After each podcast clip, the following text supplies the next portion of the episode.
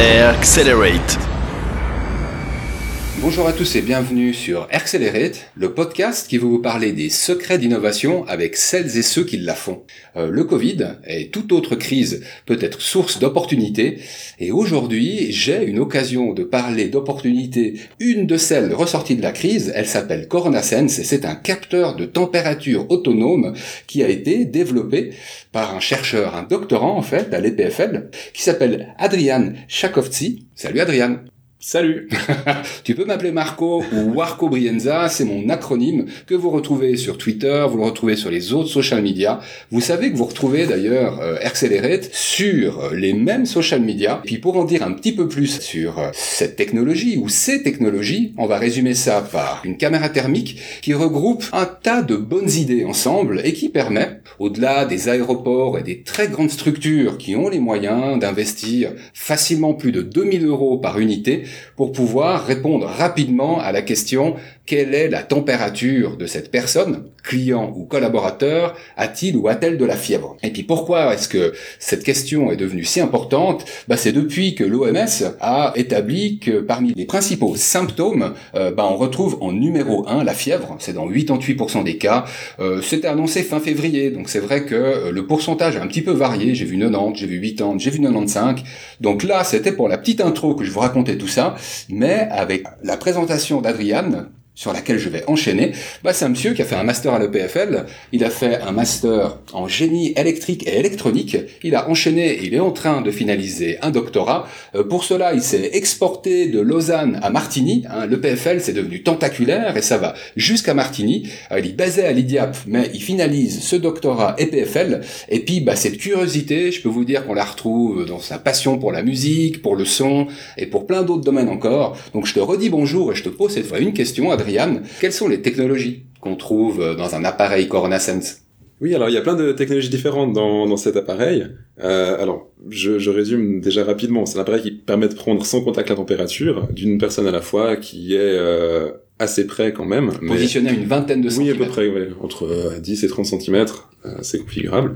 Alors, dedans, il y a plein, il y a plein de capteurs différents. Il y a une thermopile qui est un capteur de température infrarouge mais il y a aussi un capteur de distance qui va détecter la position de la personne euh, devant l'appareil.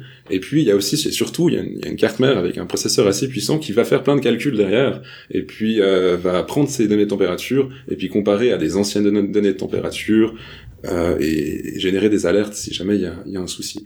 Donc c'est un appareil euh, qui fait la mesure en une seconde, il est, il est autonome, mais il est aussi connecté, on peut le contrôler à distance, on peut justement générer des, des alertes et puis intégrer avec d'autres infrastructures, par exemple des lecteurs de badges, euh, et puis il pourrait servir de, de badgeuse. Donc il répond à un tas de besoins finalement, alors en lien avec la crise ou en dehors des besoins euh, liés au Covid, et puis tout ça pour la modique somme, allez, inférieure à 750 euros, 800 francs suisses, euh, pour donner une comparaison. Une caméra thermique, ça peut coûter combien? Est-ce que tu as une idée? Alors une caméra thermique, celle de l'aéroport. Celle de l'aéroport euh, est plus ou moins 10 000 francs, on va dire quelque chose comme ça. Mm. En tout cas, plus de 5 000. Après, il y a une grosse infrastructure, derrière pour euh, ben, traiter les données et puis les conserver ou pas et faire des calculs par derrière. Euh, là, ce qui est pas mal, c'est que l'appareil va, va, faire, va faire ce traitement lui-même. Il n'y a pas besoin d'infrastructure forcément à côté. Mm-hmm. Et puis, bah moi, ce que je trouve génial, la Suisse et tant d'autres pays étant composés en termes de tissu économique de PME, bah là, t'ouvres la porte à nombre d'entreprises peut-être des restaurants, peut-être des écoles, euh, en tout cas des plus petites structures qui ont peut-être besoin de savoir euh, comment ça se passe en termes Hein, prendre la température au niveau collaborateur, mais aussi au niveau client, et qui euh, bah, ont les moyens de le faire grâce à, ce, à ces bouts de technologie mis ensemble. Un autre truc que je trouve relativement fort, bah, c'est le processus de production par lequel tu es passé.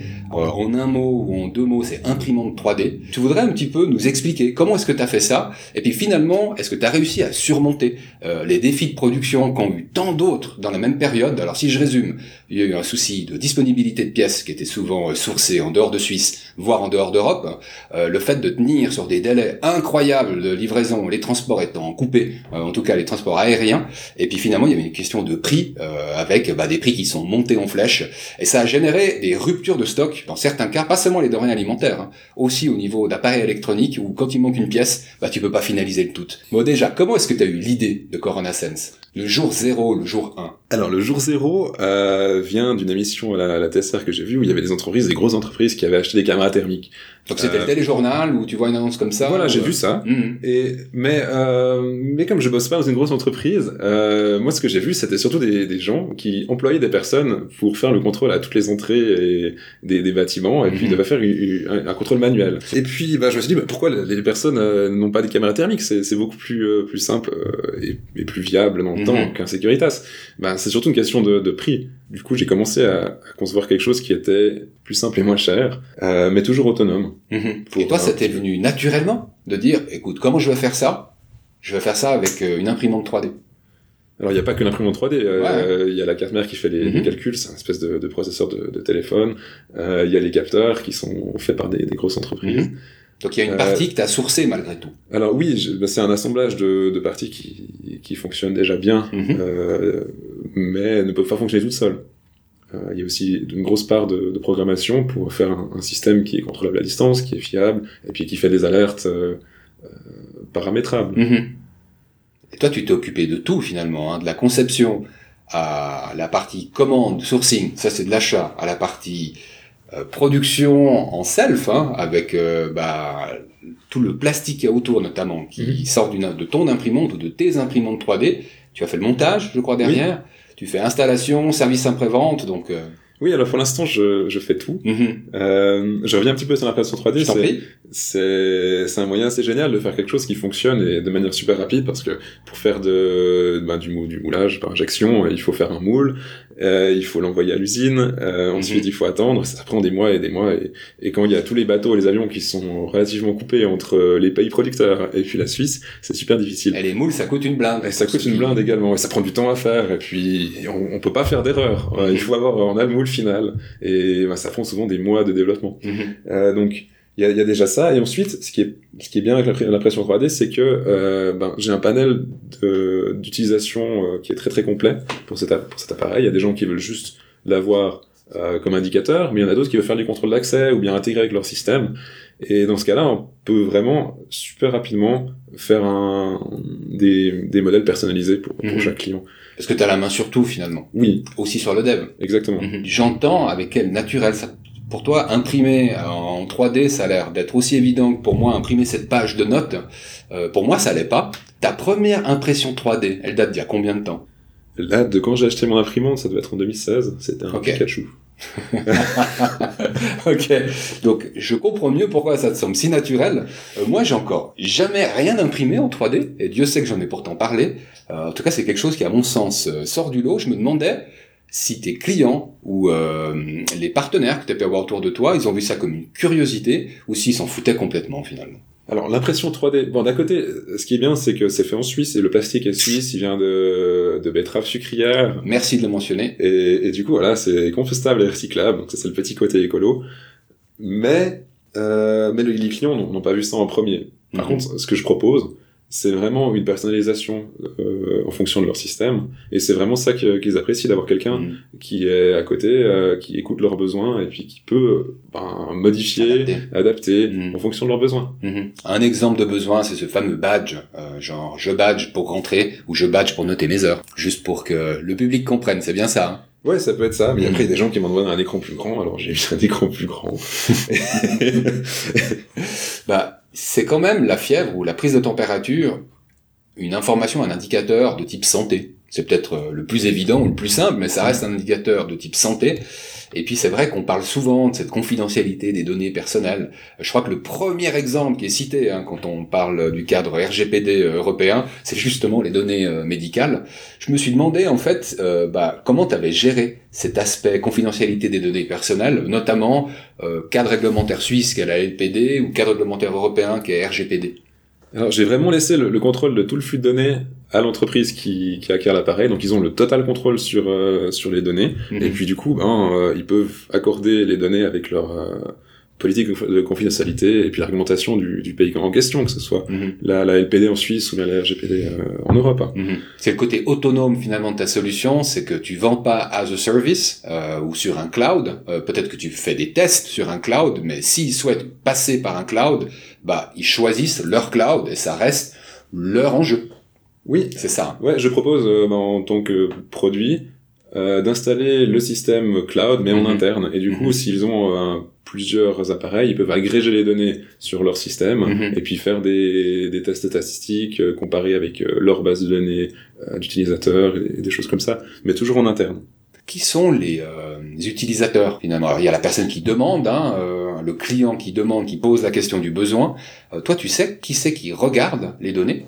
C'est un responsable sécurité, c'est la direction, ça dépend. Alors c'est souvent le responsable sécurité Mhm. ou euh, si on n'a pas un responsable IT euh, de, de l'endroit en question. Mhm. Après, souvent, il n'y a pas grand-chose de très confidentiel à regarder parce que les données euh, des badges peuvent être anonymisées.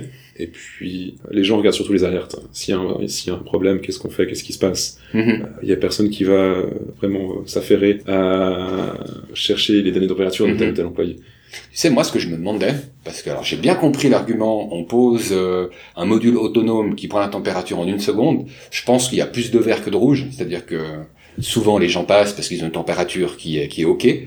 Comment ça se passe quand la température elle est pas ok? Parce que je comprends bien quand la personne est là, elle dit tu passes pas, mais quand la personne n'est plus là, euh, est-ce qu'on t'a reporté des cas où finalement les gens jouaient pas le jeu ou au contraire, est-ce qu'ils jouent complètement le jeu? Est-ce que toi tu prévois un process, le message qui dit attention, euh, température trop élevée, le next step finalement, l'action suivante, c'est quoi? Euh, L'action suivante, la première que je recommande, c'est de tester avec un, un deuxième appareil qui est un thermomètre basal, donc qui va Mhm. prendre euh, la température de, de l'intérieur du corps, et, et c'est beaucoup plus précis, mais c'est beaucoup plus long aussi, ça prend Oui. à peu près une minute, et puis bien sûr, on peut pas se, pa- se passer ce thermomètre entre, entre chaque utilisateur. Donc déjà ça, et ensuite il y a, il y a une espèce de process, mais ça c'est vraiment quelque chose qui reste à l'intérieur, La qui est, décidé, du voilà, qui est décidé par le client, par l'entreprise. Il y a des entreprises qui veulent absolument fermer l'accès, et du coup j'ai même installé une fois un contrôle de porte automatique sur euh, sur un appareil, donc ça- la porte ne peut pas s'ouvrir si jamais il y a de la température. Au Ça, moins, c'est vraiment- ça c'est le cas extrême. Mhm. Et puis il y en a d'autres où c'est vraiment du self-control et la personne doit aller se présenter au secrétariat, quelque chose comme ça. Mais ça peut être automatisé parce qu'il y a des alertes en temps réel qui peuvent être envoyées par email, par SMS ou bien par euh, Mhm. transmission machine. Mhm. Et, et on peut être un, un responsable de sécurité peut être alerté en temps réel de, de, Ouais. de ce qui se passe. Puis recevoir un SMS qui lui dit alerte porte 2. Alerte porte 2 ou bien s'il a badgé alerte porte 2 euh, John Smith. Mhm. Bon, je vois que c'est flexible et puis que ça permet quand même d'agir. Bon, la porte fermée. Je pense que ça jette un froid. mais- Oui, j'étais pas totalement pour ça. non Bon. plus. Tu sais, ça a le mérite de la clarté au moins. Ça, il faut le reconnaître. Euh, ça, c'est un débat qu'on a eu tout à l'heure. Enfin, C'était une discussion plus qu'un débat. Moi, j'étais convaincu que finalement, ça rassurait beaucoup les gens. Ils se disaient, ah bah tiens, tac, j'ai euh, 36.8, je suis content, parfait. Et puis, en fait, une question qui est ressortie en échangeant avec euh, mon compère d'Accélère et de Jérémy, c'était, mais est-ce que les gens, ils sentent plutôt rassurés ou est-ce que c'est un côté anxiogène? Puis je me disais, vu que toi, tu es sur le terrain, puis que tu as échangé avec des clients, puis peut-être avec des utilisateurs, tu pourrais nous dire ton feeling là-dessus. Alors j'ai une anecdote sympa sur la personne justement qui a Mhm. pris le contrôle de porte. Ok, Euh, donc, qui vraiment le cas extrême. Euh, bah, pour finir, ils ont eu des travaux dans ce bâtiment, et puis ils ont changé l'entrée vers une autre entrée, où il y avait, bah, du coup, pas le capteur. Mhm. Maintenant, il y en a un. Mais à l'époque, il n'y en avait pas. Et les employés, bah, ils étaient, euh, bah, pas rassurés. Ils, ils demandaient, mais, mais euh, comment on fait? Il n'y a pas de contrôle de sécurité, euh, tout va mal. Donc, pour moi, c'est, c'est une, c'est une bonne nouvelle, parce que ça veut dire que les utilisateurs ont, ont vraiment confiance aussi avec, au système. Utilisateur, collaborateur. Les- oui, les collaborateurs, les employés de, de, de l'entreprise. Euh, voilà, ils ont vraiment, euh, ils aiment ce système et puis ils se sentent euh, plus sécurisés apparemment Mhm. avec Donc, ça. Il y a une forme d'autodiscipline. Et puis, il y a un côté, alors rassuré en tout cas de ce public-là, quoi. Oui. T'as eu le cas inverse aussi? Ou pas forcément? Euh, non, j'ai pas vraiment le, le- le cas inverse d'habitude. euh, les gens voient bien le côté ludique Mhm. euh, parce qu'ils ils viennent devant, ça fait bip, il y a une petite couleur, il y a une petite image et puis bah, les gens aiment bien en général. Mhm. Bah, que moi j'aime bien aussi, je vais être honnête. En plus, ça va être mon côté suisse parce que euh, le coup de la confidentialité, c'est quelque chose qui m'importe, je l'avoue. Tandis que cet aspect ludique, le vert si c'est bon, le orange, c'est pas tout à fait rouge, c'est plutôt orange, hein, si je me si je me rappelle bien. Ça peut être très rouge. Hein, Ça si peut être très rouge. Il y a plusieurs stades. Ok, Ok, très bien. Eh bien, euh, bah du coup, ça a un côté ludique. L'autre truc qui me rassure à fond la caisse en tant qu'utilisateur, collaborateur ou client, euh, en fait, ce qu'il se passe, c'est que vu que je suis seul, je me sens pas fliqué, quoi. Je suis seul face à mon appareil. Tu me diras oui, bon Marco, attention, parce que l'information peut remonter malgré tout, hein, même si l'appareil est prévu pour être autonome. Mais étant seul et euh, jouant sur les couleurs, finalement, que sur une question de température, euh, moi j'ai trouvé ça plutôt rigolo et je pense que je suis pas le seul. Ouais, c'est aussi pour ça que j'ai pas installé de, de caméra euh, à l'intérieur, de, de vraies caméras euh, couleur Mhm. pour reconnaître les, les visages, parce que voilà, ça, ça donne une anxiété. Ouais. Nous, c'est aussi pour ça qu'on filme pas nos podcasts en faisant des vidéos podcasts ou des vidéocasts parce que les gens, ça les bloque, quoi. On a essayé, puis ça bloque, ça bloque. C'est euh, l'effet caméra, je crois. Bon, qu'est-ce qu'elle prévoit encore, cette liste de questions? Euh, J'étais, à mon tour, en tant que vendeur, euh, vendeur-marketeur, assez curieux de savoir les écosystèmes réceptifs. Alors là, on a parlé que c'était euh, parfait pour une PME. Les PME, il y en a dans plein de domaines différents. Tu peut-être quelques exemples d'éc- d'écosystèmes qui ont bien fonctionné en Suisse, par exemple?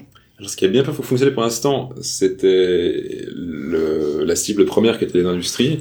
Euh, on a pas mal d'indu- d'industries lourdes, de la pharma et des choses comme ça. Donc c'est des lignes de production, C'est des il y a lignes des de personnes production, collaborateurs. des- voilà, il y, a, il y a 100, 200, 300, 500 collaborateurs qui sont dans un bâtiment Mhm. et puis ils sont dans leur bureau respectif, mais ils, ils arrivent tous par, un, un- par une entrée et ils doivent badger. Donc euh, c'est c'est assez sympa à intégrer parce que ils ont déjà le process de, de badger. Mhm, Euh, donc c'est juste un, un petit une petite étape supplémentaire dans le process. mhm, Vous badgez et puis vous prenez la température. mhm. Donc c'est passé c'est passé très bien et puis ça, ça marche très bien comme ça. Et là, l'objectif, c'est en l'occurrence peut-être un côté sanitaire vis-à-vis des collaborateurs. C'est leur protéger le collaborateur ou tu l'as compris différemment? Pour, oui, c'est pour protéger Mhm. leurs employés et puis éviter qu'il y ait une contamination, mais aussi pour que les employés euh, sentent que leur employeur a, a fait quelque chose pour eux euh, dans, le- dans le sens des, du cadre sanitaire. Très bien.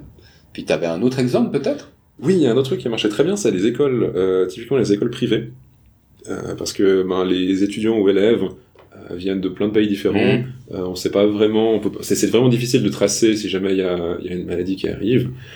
Et il y a beaucoup de, aussi de ces écoles qui ont des internats, c'est-à-dire que les, les étudiants ou élèves vont rester Il reste. voilà, ils vont rester la Mhm. nuit et puis feront tous les repas ensemble. Donc, s'il y a une épidémie qui commence là, il y, a- il y a une bonne chance que ça soit très grave et puis Mhm. que, par exemple, la plupart des, des élèves ou étudiants soient atteints. Donc, c'est vraiment important quand même de contrôler euh, ce genre de population. Et puis il y a des écoles euh, qui sont vraiment très très internationales avec beaucoup de nationalités Ouais. réparties dans plusieurs sur plusieurs continents. Et puis moi ce que je pensais c'est qu'en fait la situation nationale elle peut vraiment varier quoi. Mhm. Genre euh, Brésil versus euh, Argentine versus euh, Italie versus Allemagne versus Inde. Euh, c'est cinq situations qui sont euh, qui étaient déjà passablement différentes puis qui le sont toujours. quoi. Oui, et ça change tout le temps. Et, et c'est- voilà, faut pas non plus faire de la discrimination parce que tu viens du Brésil, tu vas être plus piqué que d'autres. Ouais. ouais. Et puis petite anecdote parce que je connais moi aussi euh, des gens qui travaillent dans des directions d'écoles privées. Euh, il faut savoir que dans les conditions générales d'école, euh, bah, ce qui est attendu en termes de prestations délivrées, c'est donc un cours. Et quand le cours ne peut pas avoir lieu, eh ben, tu risques de rendre l'argent. C'est-à-dire que quand ça n'est pas la faute de la famille ou de l'écolier euh, de pouvoir participer au cours, genre il est malade, genre il est trop mauvais élève ou il a fait une grosse bêtise, eh ben euh, la question se pose du remboursement d'écoles qui sont parfois relativement chères.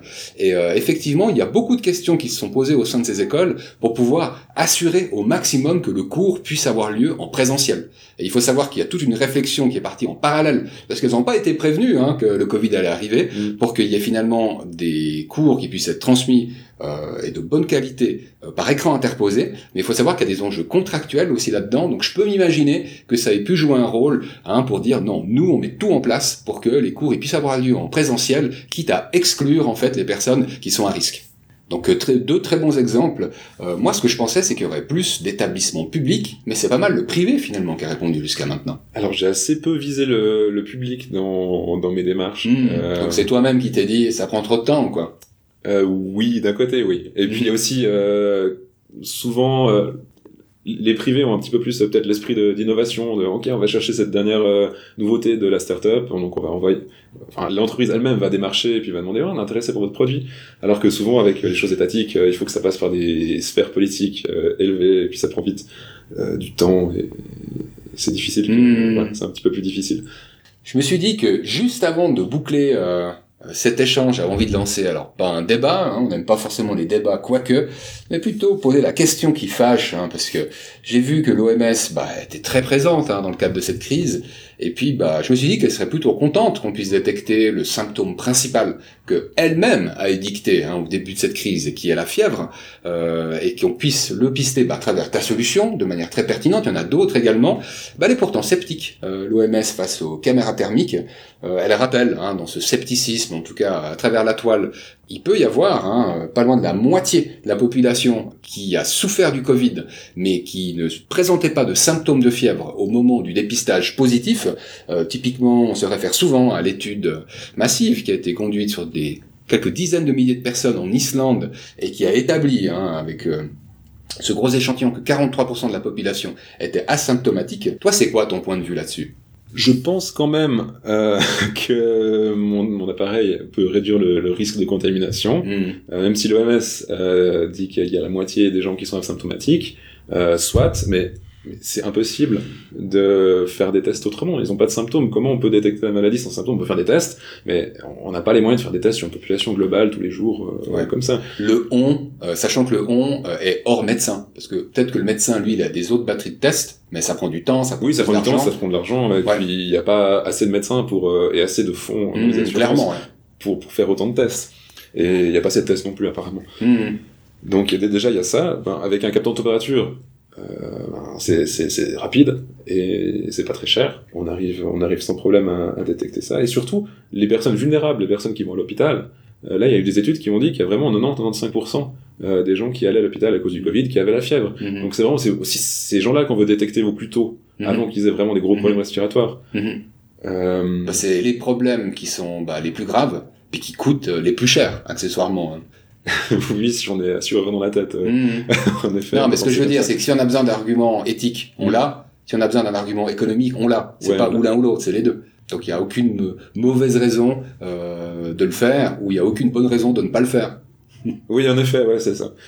Ouais, Après, je pense que si l'OMS euh, reste sceptique, c'est pour pas recommander. Je pense qu'ils n'ont pas vraiment d'autres stades. Soit Mhm. ils recommandent, soit ils sont sceptiques. Mais s'ils recommandent, ça veut dire que certains pays vont rendre ça obligatoire. Et puis c'est quand même une grosse atteinte à la liberté euh, si c'est obligatoire non, partout. Il y a des risques euh, par rapport à l'atteinte de la, la sphère privée, tu veux dire? Oui, Ou- si, l'OMS recommande, et pour finir, euh, bah, il y a des États qui vont euh, mettre des, ca- des caméras thermiques à l'entrée des bus, à dans les rues Mhm. et tout ça, il y a quand même une atteinte à la sphère privée. Euh, si on va travailler dans un endroit où on va dans un endroit confiné, pourquoi pas Mais que ça soit obligatoire et vraiment partout, je pense que c'est un petit peu trop. Mhm. Puis pour revenir à Corona Sense, euh, donc euh, il y a eu un démarrage en trombe, je me demandais les prochaines étapes que tu voyais pour les semaines, pour les mois à venir. Alors là, pour les semaines à venir, je commence à packager mon produit pour, euh, pour un marché un petit peu plus grand que, que la Suisse. Mhm. J'essaie de, de trouver quelques distributeurs à l'international. En Europe seulement ou en dehors de l'Europe? Alors j'aimerais bien toucher euh, les États-Unis ou bien l'Amérique du Sud parce que je vois Mhm. qu'ils sont ils sont vraiment en plein dans la crise et puis c'est difficile apparemment pour eux de la, de la gérer. Euh, donc je pense qu'il y a, il y a quand même moyen de de faire quelque chose là-bas. Tout a été si vite finalement que je serais pas étonné qu'il y ait des sollicitations. Je me demandais si finalement c'était plutôt toi qui allais vers les sociétés ou si tu avais aussi des sociétés qui venaient à toi.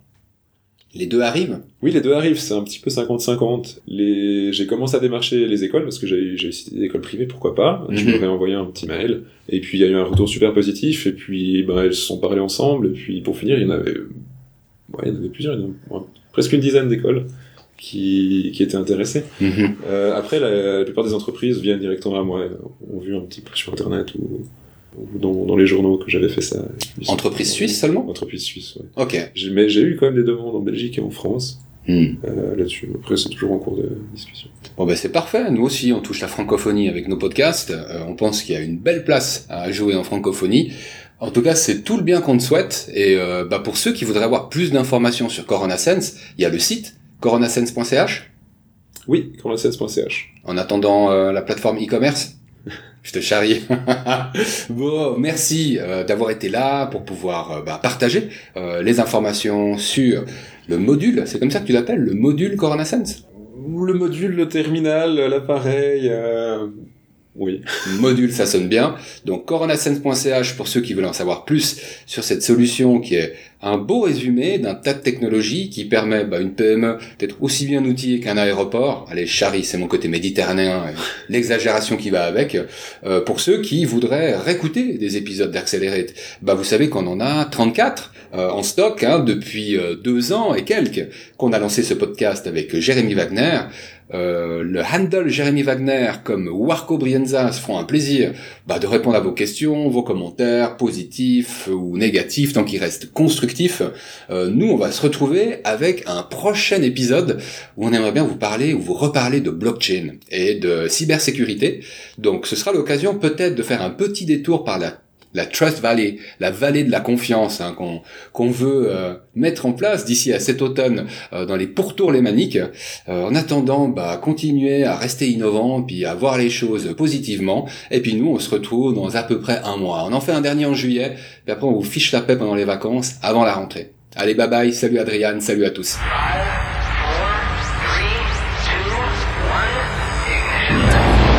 Accelerate